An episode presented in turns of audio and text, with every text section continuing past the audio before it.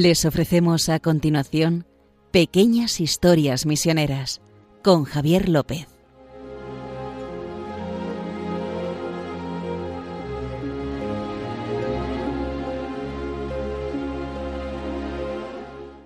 Bueno, estamos una vez más aquí en Pequeñas Historias Misioneras. Nuestro episodio 39, justo, todavía no hemos llegado al 40. Estamos, Bueno, estamos a a punto. punto, a punto, punto. mira. Bueno, justo, justo. Amado, mi compañero que siempre me 40 acompaña, programas y 40 noches. Pero todavía no. Qué bonito. Director de Omepres, ¿qué tal? Justo, ¿cómo estás? Muy bien, muy bien.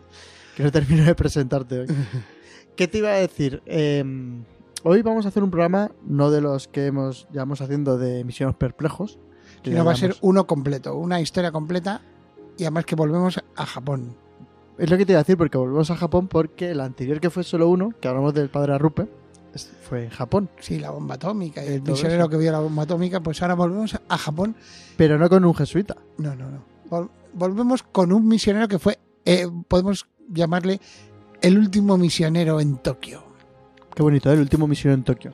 Pues ya saben que antes de empezar con esta historia, saben que pueden escuchar los podcasts, los programas anteriores que hemos mencionado ahora mismo.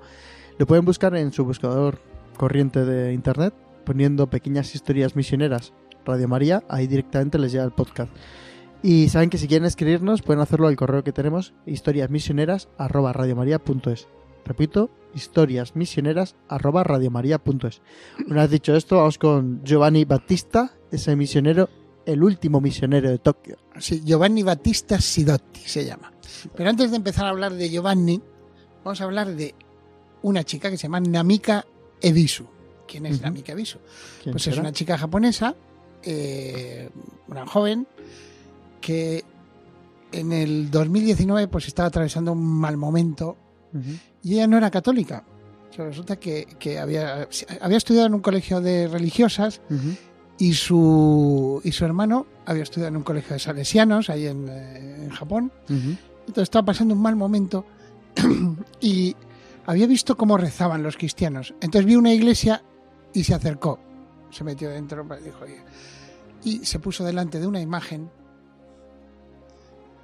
la, la imagen de, una imagen de la Virgen, y empezó ahí a rezar. Y eh, ella dice que cuando estaba, fíjate que esto fue en la Nochevieja de 2019, que no hace tanto. Hace poco, ¿eh? relativamente para las historias que solemos sacar del siglo- dice y, y entonces se- dice que fue que mientras rezaba se sintió llamada por Dios. Se sintió llamada por Dios. Y al final pues eh, contactó con un sacerdote un misionero italiano que se llama es un franciscano que se llama Mario Carducci. Ujú. Entonces Canducci he dicho Carducci no Canducci Canducci. Sí. Vale. Y entonces este misionero, eh, eh, pues al final fue el que la fue guiando hasta que se bautizó, porque no era católica. Y entonces, eh, ¿qué, dices tú? Bueno, ¿y esto qué tiene que ver con la historia de, de- de- De de- Giovanni Battista, Giovanni Battista, el último ¿verdad? misionero el de último, Tokio. El último misionero en Tokio? Bueno, pues tiene que ver primero que con la Madonna del Dito. La Madonna del Dito fue- es la imagen que se encontró Ujú. eh, Namika cuando entró en la iglesia.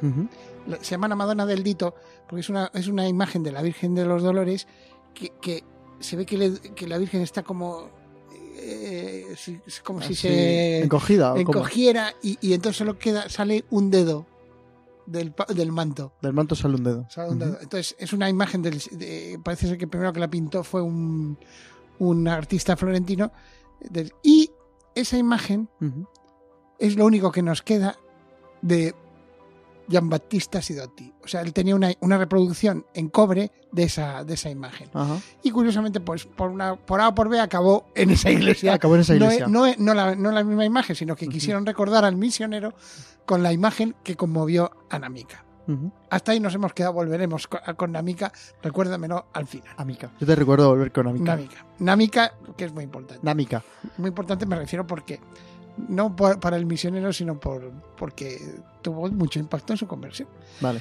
entonces em, estamos en el Japón del siglo XVII XVIII o sea no- no- supongo que ya después, los que nos han seguido escuchando pues saben que hubo un- la una de las persecuciones más fuertes que ha tenido la historia es la que sufrieron los, los cristianos en Japón. Los, los persiguieron, la famosa película de silencio, etcétera, Sí. pero hay muchísima- muchísimas referencias a esto. Entonces, a, a los, a los misioneros extranjeros se les expulsó o se les mató en 1639. En 1639 ya no entró nadie, más. No entraron nadie más. Y así se quedó la cosa. Claro, eh, pues había un chico, este Gian Battista Sidotti, que estaba, había estudiado para sacerdote, era de Palermo, o sea, un siciliano, estaba en Roma y, y la verdad es que como era muy listo, era muy, muy inteligente, como veremos más adelante. Una persona muy, muy formada y, y tenía pues una carrera eclesiástica bastante prometedora, porque una persona, además, también un hombre de Dios, ¿eh? Sí. aunque era joven, era un hombre de Dios. Entonces, se la, vamos, que si se quedaba en Roma podía haber llegado a ser cardenal, pero ¿qué le pasaba? Que estaba, tenía, se sentía llamado a una vocación especial como misionero. ¿Ah, sí? Sí, estaba en Roma, imagínate, Ujú. llegaban papeles y dice, sí, pero yo me quiero ir de misionero. Y se quería ir de misionero, contra toda lógica, Ya en esa época. sí, a Japón. Estamos hablando, fíjate, eh, eh, en 1700. Ya, ya, ya. 1700 redondo, no, no en los años 700, 1700 más o menos. Sí, sí. Y se quería ir a Japón, pero además todo el mundo le decía, pues allí es que no se puede ir, porque mira, eh, vete al colegio de los jesuitas que está aquí al Que lado, te que tienen información, Que te cuenten. que les llega de Macao y te dicen que allí el que entra lo matan directamente. O sea, no andan preguntando si, oye, eh", lo matan. Hay una persecución, vamos, que no, que pues, pues lo pondremos a los japoneses eh, delante de Dios para que haga algo porque no hay nada que hacer. Entonces esta era la situación que se encontraba. Pero él seguía obsesionado. Bueno, entonces resulta que en 1703 eh, mandaron un legado, un legado es un, un enviado Sí. de la Santa Sede a China. Dice Ujú. entonces, ah, con que vas hacia Macao Me voy contigo. y hacia... vale, pues ya sé con quién voy. Se Entonces pidió permiso y le dejaron ir. Sí. Dice, pues, pero esto no quiere decir que puedas llegar a Japón, no pasa nada, yo me voy contigo. Y entonces, te- y salió el barco. Ajá. Y llegó, bueno, llegó a, a Macao, pero de Macao no le dejaron, no encontró manera de ir a Japón. Volvió a Manila, estuvo como misionero En varios años en, Filipinas. en Filipinas. Ujú. Y, y por fin, después de, fíjate que salió en 1703, Sí. en 1709, por fin pisó Japón. O sea, Pero con permiso. no, no, eh, eh, en plan. Él fue. O sea, como Dijo, vengo aquí de turista. lo llevaron, lo llevaron de contrabando, como si. Co- bueno, como, porque entra- como además- entraban todos allí antiguamente. Sí, pero bueno, que eh, hacía mucho que no llegaba un misionero católico a, a Japón. Hombre. O sea, igual 20 o 30 años. Visto los Y antecedentes. entonces en 1709 aparece allí eh, Gian Battista Sidotti. La verdad es que, vamos, duró muy poco hasta que lo detuvieron. Lo- pero Muy poquísimo. poco te refieres a. Entonces, No, lo de- no te refieres a años, sino a meses, a lo o mejor. sea, de o- hecho, lo detuvieron cerca o- de o Nagasaki. son días. Fíjate, Ah, cerca de Nagasaki lo detuvieron. Y lo llevaron a Nagasaki. Fíjate qué historia. Que hablamos de Arrupe. de Arrupe hace dos, hace dos programas. Sí. Lo llevaron allí a Nagasaki y, y de allí, o sea, se ve que entró por la zona sur de Japón, y de allí lo llevaron a otra ciudad que se llamaba Yedo, actualmente conocida como Tokio. Tokio. Hoy lo- o sea, lo llevaron a Yedo a. Tokio, a una zona, a un sitio que se llamaba, eh, era la cárcel de los cristianos, o sea, una cárcel especializada para meter a los cristianos. Pero eran ya conversos. Quiero decir, O sea, japoneses no- conversos. No, o había, sea, no- había misioneros, No había misioneros, digo. Que Pero sí. bueno, pues se había quedado ahí como la, la cárcel de los cristianos, allí Ujú. lo- lo- los meteremos, ¿vale? Bueno. La llamaban Kirishitan Yashiki, para que seamos precisos. ¿no? La llevaron allí, lo llevaron allí y este decía, pues seguramente pues ya seré mártir. O sea, me ha, me ha durado la vida misionera. He hecho lo que he podido, pero, A ver, pero, un poquito. pero ten- era su vocación, él se sentía llamado a Ujú. esto. El, el siciliano este, Sidotti. Bueno, muy bien, sí. Entonces, bueno, pues llegó allí. Pero ¿qué pasó? Que eh, como hacía muchísimo tiempo que no venía ningún misionero, a un alto funcionario de la corte, que la verdad es que cuando él lo digo, hasta el sonido, se llama, el, el- el funcionario se llama Arai Akuseki.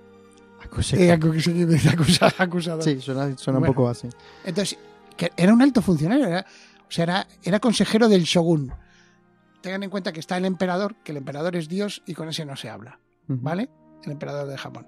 Y después está el que gobierna, que es el que tiene a todo Japón sometido, que es el shogun. Entonces, era el, uno de los consejeros principales del shogun Ienobu. Y le dice, pues, eh, pues venga, vete tú, le interrogas a ver por si van a venir más misioneros, por si... por lo que sea. Para Oye, sacar- se- me- Pero para sacar la información, ¿no? Sí, me... Vamos, a ver qué, a ver qué nos cuenta. Entonces, este, este hombre, eh, Araya Kuseki, pues era una persona también muy culta. Entonces llegó y dice, bueno, voy a interrogar a- al occidental este que hemos pillado y a ver qué nos cuenta. Que nos cuente. Bueno, que sí contaron. Parece que estuvieron, pues, eh, estuvieron años hablando. En serio. estuvieron, ¿Sí? o sea, es verdad que no estaba todo el día hablando, pero tenía como citas. O sea, el, el misionero no lo mataron. A- Pero siguió preso. ¿O lo siguió preso salir? en la cárcel En la esta cárcel de los cristianos. Y entonces iba con él, hablaba con él, y el tío tomaba notas. El japonés tomaba notas. Ah, sí, esto muy, lo apunto. Sí, Eh, esto muy me cuenta, ah, muy bien, lo apunto. Y entonces con eso, eh, pues fue haciendo un libro. Ah, sí. Un libro que es un clásico de la literatura japonesa. Ahora llama- a decir, es un bestseller. Sí, no, no, es que, o sea, es como decir, no será, no es el Quijote de la Gran- pero bueno, eh, como una obra de, no sé, de Lope de Vega, una cosa así, Pero japonesa. japonesa, que se llama Noticia de Occidente. Anda. De hecho, eh, o sea, eh, esta- es- este libro es tan importante que fue como la referencia de los japoneses. Ten en cuenta que estuvo cerrado desde 1639 hasta 1868, Japón estuvo cerrado. Sí, sí. Entonces, si tú te querías enterar de cómo es el exterior, pues vete al libro de Akuseki, que te cuenta ahí lo que escribió. Este, es que este, este, este es un autor japonés, o sea, tiene Sí, hasta sí. un libro sobre armaduras japonesas. Tiene, Ah. o sea, era un, era un escritor. Que aparte de ser el asesor, era, Eh, o sea, escritor. era el consejero, una, una Bueno, persona culta. Era- dijiste que era culto, es lo que te iba a decir, digo. Por ejemplo, eh, y, entonces, y además el libro está dividido en, en tres tomos. El primero son los cinco continentes. Ajá. Tú ten en cuenta que si tú eres japonés no sales nunca. Está Japón. prohibido hacer barcos grandes que puedan hacer salir lejos de Japón. Está prohibido que vengan eh, eh, del exterior, incluso También. los chinos, ¿eh? no solo los occidentales. Casi Viene un barco, hermanos. viene un barco con el- la seda, la compramos, que en China la saben hacer mejor casi que nosotros, y, y ya está, y que no venga nadie más. O sea, está absolutamente como si fuera una especie de cárcel Japón. Nadie puede salir. Entonces, si tú te quieres enterar, pues coges el libro y te enteras que hay cinco continentes. Ajá. Te enteras que hay cinco continentes, porque si no, no te enteras. Ya, ya, ya. Y, eh, y el segundo tomo, ¿sabes? Eh, pues va de, de cultura general. O sea, en el que el mismo... Pero de Occidente. sí, pero, pero además citando a este, porque es que... eh, Según ha dicho el preso este que no, tenemos no, en la el cárcel. No, este se quedó absolutamente acusando. asombrado de la cultura que tenía el misionero. Se quedó absolutamente asombrado. Le preguntaba sobre cualquier cosa, Tenía respuestas para todo. tenía respuesta para todo, lo que fuera, eh, política, filosofía, lo que fuera, todo, tenía todo. Y el tercer tomo, ¿Cuál era? el tercer tomo es va sobre el cristianismo. O sea, las respuestas que le daba sobre el cristianismo. Que ahí decía, pero es que un, un- él decía, Pero una persona tan el- inteligente como este, como este misionero, ¿cómo se puede poner a hablar de, de- del cristianismo? Es que si es que le, le- oyes y dice, un, un Dios que han crucificado. O sea, realmente él sí que experimentaba lo que decía San Pablo de escándalo para todos, ¿no? El, Lo el raro es que escándalo de la cruz el escándalo de la cruz le, le- le- le pa- le pasó por encima a- al señor este, al, al funcionario japonés. Digo, oye, este sí que ha captado el mensaje, sabe que, es un- que, que- que predicamos a Cristo y a Cristo crucificado. Y de hecho una especie, hizo una especie como de, de refutación a partir del budismo, pero bueno, eran dos culturas absolutamente eh, que no tenían nada que ver. Sí, a mí lo que me está extrañando es que le dejaran escribir eso sobre el cristianismo ahí en Japón. Sí, no, no, pero lo ponía como que vaya, vaya cosa más absurda. ¿sabes? plan cató- mofa. Sí, no, no mofa, pero vaya cosa más absurda porque no tiene sentido. Una persona tan inteligente como este misionero que se pone a hablar de, de, de Jesús y de... la- No. no, no, no tiene sentido. No, tiene más. Y entonces, cuando en realidad él estaba allí precisamente por el nombre de Jesús, que decimos siempre, ¿verdad? Pues hablando de esto del por nombre de Señor. Jesús, tenemos hoy una canción, que sí tenemos canción, eh, de unas monjitas eh, brasileñas creo que es, que cantan una canción que se llama ¿Por qué yo? que es muy bonita y que vamos a escuchar ahora si te parece, ¿no? Justo. Sí, sí, porque además nos viene muy bien porque en el fondo eh, es lo que abriga a todo misionero. Dice, porque yo. Porque yo, por enviado?". eso. Y acuérdate que todo cristiano debería ser misionero. O sea que, ¿por qué yo? ¿Todo bautizado o todo cristiano? Todo bautizado. Ah, vale. ah, ah, Te estoy- ah, por eso te está... Venga, ¿por qué yo? bueno, vamos a escuchar la canción. Y vida, nuestra vida es un tesoro. Se trata entonces solo de ofrecerte con todo nuestro amor eso que somos, que te daré, que te daremos, si todo, todo. Bueno, seguimos aquí en Pequeñas Historias Misioneras, aquí con Justo Amado, director de Umepress, y un servidor, Javier López, de Obras Misioneras Pontificias, y estábamos hablando del misionero Giovanni Battista Sidotti. Sidotti, Sí, entonces, el último misionero de Tokio. sí, el último misionero de Tokio les decía que estaba en una cárcel, Ujú, ¿no? en, la, en la cárcel de los cristianos, ujú. y que el funcionario este lo estaba interrogando, que- pero vamos, largo y tendido. Estuvo, se tiró meses y meses y meses. Es que estaremos en 1710, 12, Sí, 13, sí, ¿no? por ahí, pues Por ya ahí. verás, ya verás. Pues, bueno, no sé, te, te digo. Está, eh, el caso es que el libro se publicó en 1713. O sea, el libro se terminó. Vale, eso es. El de Noticias de Occidente, Seiyo Kibun, se, se, se, se publicó en 1713. O sea, fíjate, había entrado en 1709, Sí. pues ya llevaba cuatro En los cuatro años se publicó llevaba el libro. de tres años y medio Pero el más o primer menos. tomo, dices. No, no. O todo, los tres tomos. los tres. Es una obra que tiene tres partes. Vale, vale, vale. Y entonces, y ya en 1713, se- y eh, este señor pues le cogió lógicamente afecto a, y- y a- al misionero diciendo, pues es que es una persona muy buena, muy culta. muy-". Y entonces hizo una especie como de informe al gobierno, al, a- al shogun, Sí. con tres propuestas que se podía hacer con este hombre. La primera, que, el, que fuese devuelto a su país de origen. O sea, que lo- Ujú. el primer Libre, ¿no? Libertad. Al primer barco que pillaran, que lo mandaran. La verdad es que. eh, Yo creo viendo- que de viendo- Japón saldrían pocos barcos hacia Sí, pero viendo cómo era Sidotti, eh, eh, no, no, la propuesta era inútil. Iba a volver, o sea que yo creo que. Que fuese mantenido en prisión eternamente. Ahí, más o menos cuidado. Y la tercera, que fuese ejecutado. Pero lo que, lo que aconsejaba de las tres propuestas a, eh, a Sí. Kuseki era la primera, que lo devolvieran, que, que lo dejaran libre. Fíjate. Que pues, Bueno, teniendo en cuenta la persecución que había contra los cristianos, pues era una... sí, era, era bastante curioso, ¿no? Que Al- final eso. lo que, lo que decidieron en, en Tokio fue que se quedara en prisión, pero con muchísima libertad. Vamos, o sea que estuviera en la casa esa viviendo, que, que Bueno, estaba lógicamente no predicara el evangelio, Pues estaba con cristianos. que no predicara... No, no, porque allí no había cristianos. en la o sea, O sea, la cárcel ya está solo, el solo. Entonces había metieron algún detenido, pero bueno, mientras no predicara no pasaba nada. Pero ¿qué pasó? Que había un matrimonio japonés de ancianos que eran los que se encargaban de dar de comer a los presos, de atenderlos, de, pues de las cosas que hubiera ahí. Era como el servicio de habitaciones de la cárcel. Entonces estos dos, mm, estos dos ancianitos habían visto cómo rezaba, o sea, la vida de piedad Del misionero. De Giovanni. Entonces le empezaron a preguntar, empezar, ellos se ve que deberían tener algún conocimiento también del cristianismo antes Ujú.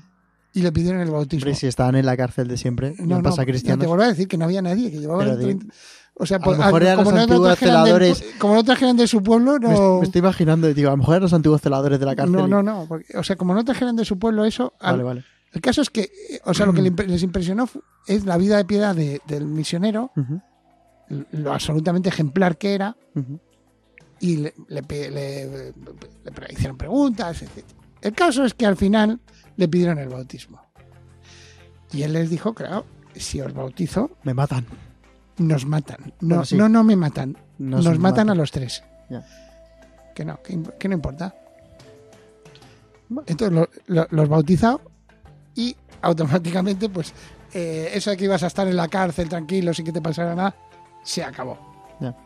Y entonces, y los castigaron a los tres a morir de hambre en una, en una fosa. Los metieron a cada uno en una fosa a que murieran de hambre muy lentamente. O sea, les iban pasando algo de comida y algo de agua, pero para que fueran literalmente consumiendo. Y así murieron. Dices tú, vale. ¿Y te acuerdas de Namika? Es lo que te iba a decir, digo. Namika Bisu, la, La, niña estaba- del año la 2000, chica esta que de estaba la Navidad de 2019. eh, que está un poco baja de moral y Sí. entró en una iglesia. Bueno, pues el sacerdote que le salió al, al paso, ese franciscano, eh, que habíamos dicho, el padre Mario Canducci, unos años antes, en 2014, le habían llamado. En y, le- y Japón, le llamaron en. Japón, le llamaron y dice, a ver. ¿para qué será? Le llama el gobierno japonés y le dice, oiga, puede venir que estamos haciendo unas excavaciones. Bueno, acudió y resulta que habían hecho, sí, efectivamente, estaban haciendo unas excavaciones arqueológicas donde había estado la cárcel de los cristianos. Ujú. Y habían encontrado tres cuerpos. Y entonces y hicieron, bueno, lo típico, que se hacen pruebas de ADN, etcétera. Sí, pensaron para identificar, no, es que le sacaran pruebas de ADN y vamos a ver que si es Sidoti. Ya. Nadie sabía quién era. Ya, ya. Pero por la, por la época había muy pocos candidatos o sea, occidentales en Tokio. En esa época parece ser que había dos. Uno que era muy anciano Sí. y un misionero más joven, que era este, Giovanni este llama- Battista ya-. Giovanni Battista, nuestro misionero si- siciliano. Y entonces ya hicieron las pruebas y descubrieron que sí, que era. Pero al primero que llamaron, ¿por qué? ¿Por qué llamaron a un sacerdote? Dice, pero si están haciendo las excavaciones, ¿para qué llamarían a un sacerdote católico? Porque encontraron el cuerpo de Sidotti Ujú. acostado, vestido con, con ropas de samurái muy dignas. ¿sabes? Y con absolutamente como muy cuidado. Y dices, bueno, pues como cualquier persona enterrada. Sí. No, en Japón nunca se enterraba en aquella época a lo largo, así acostado, como lo hacemos nosotros, como nuestros Una- dormitorios, que eso es lo que Sí. significa cementerio, Sí. coimeterio, ¿no? O sea, era una un caso excepcional. Alguien había querido que, tu- que, que fuera enterrado a la occidental y con un respeto exquisito, muy cuidado. Es decir, el funcionario Akuseki, cuando murió, cuando falleció Sí. después del martirio, Ajá. eh, eh, Lo nuestro- enterró. lo enterró como, como si, con todo el respeto que hubiera querido, un- pues, una persona que. A lo mejor en uno de sus Entonces por, eso, capítulos. por eso llamaron a- al, al misionero este y, y por eso identificaron quién era. Y quiénes eran los otros dos, los dos ancianos. Ujú. O sea, que murieron al lado de él. Al lado de él. Eh, Pero eso sí que estaban enterrados como a la japonesa, ¿sabes? Más como sentados. etc. Ajá. Y, eh, La niña. y la niña, a lo que vamos.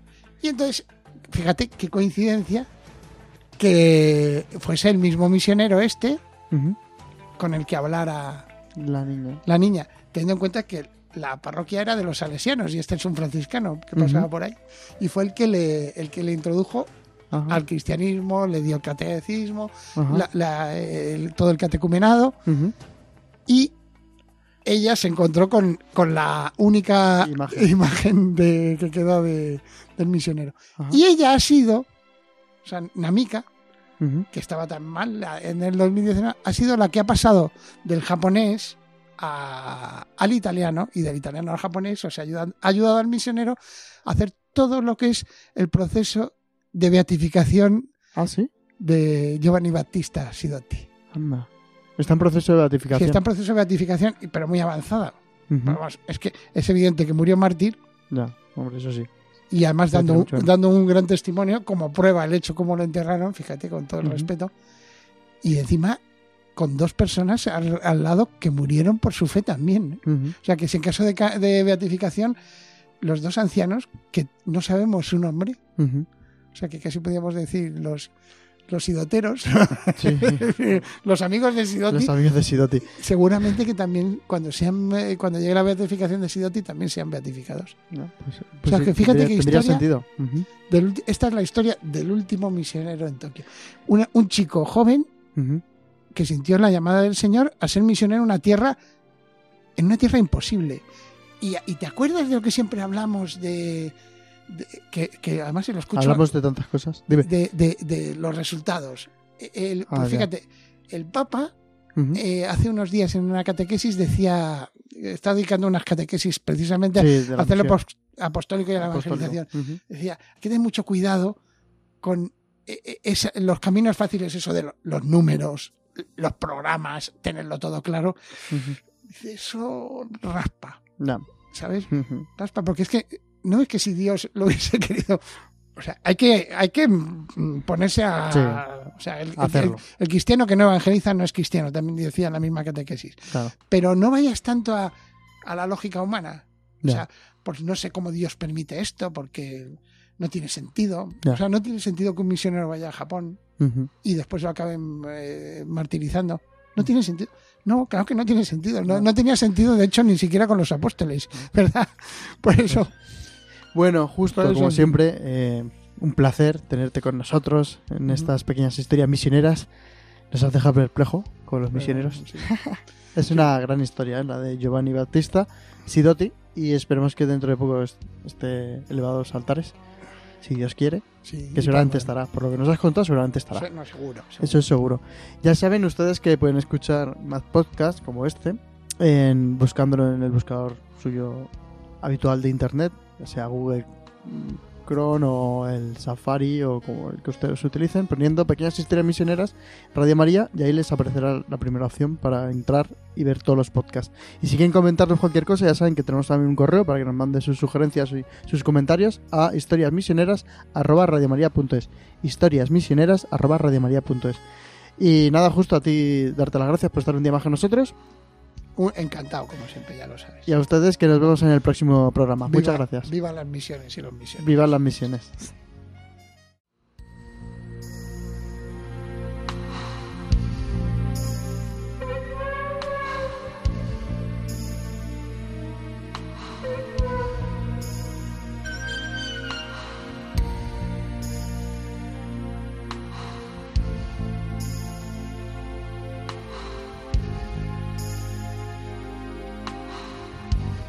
Han podido escuchar en Radio María Pequeñas Historias Misioneras, un programa dirigido por Javier López.